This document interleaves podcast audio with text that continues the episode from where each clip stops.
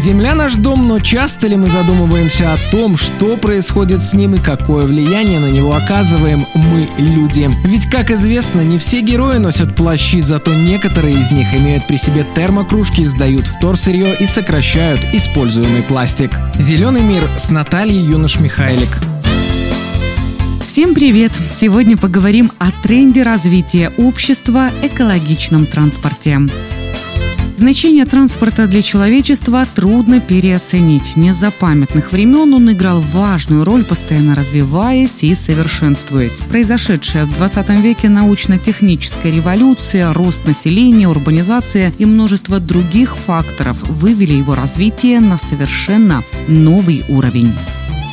Однако одновременно с появлением транспорта возникли и проблемы. Огромное количество авто стало причиной ухудшения экологической обстановки в масштабах всей планеты. Именно поэтому все большее внимание обращается сегодня на развитие экологических видов транспорта. Любой транспорт, получение энергии для которого не связано с процессами горения углеводородов, можно назвать экологически чистым. Исключение составляют атомные реакции, которые на сухопутном транспорте не используются. Биодизель, двигатель внутреннего сгорания на спирту тоже сжигает углерод, поэтому их нельзя относить к экологически чистым видам транспорта. Наиболее правильно классифицировать экотранспорт по видам двигателей.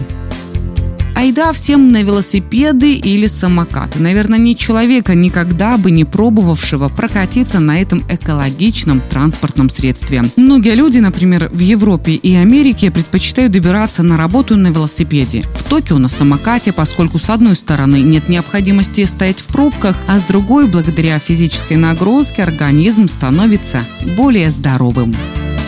Подведем некоторые итоги. С каждым годом необходимость использования экологического транспорта растет, так как функционирование нынешней транспортной системы с выбросом загрязняющих веществ в воздух все больше ухудшает экосистему нашей планеты. И только всем нам решать, куда двигаться дальше. Давайте вместе беречь наш зеленый мир. Зеленый мир с Натальей Юнош-Михайлик.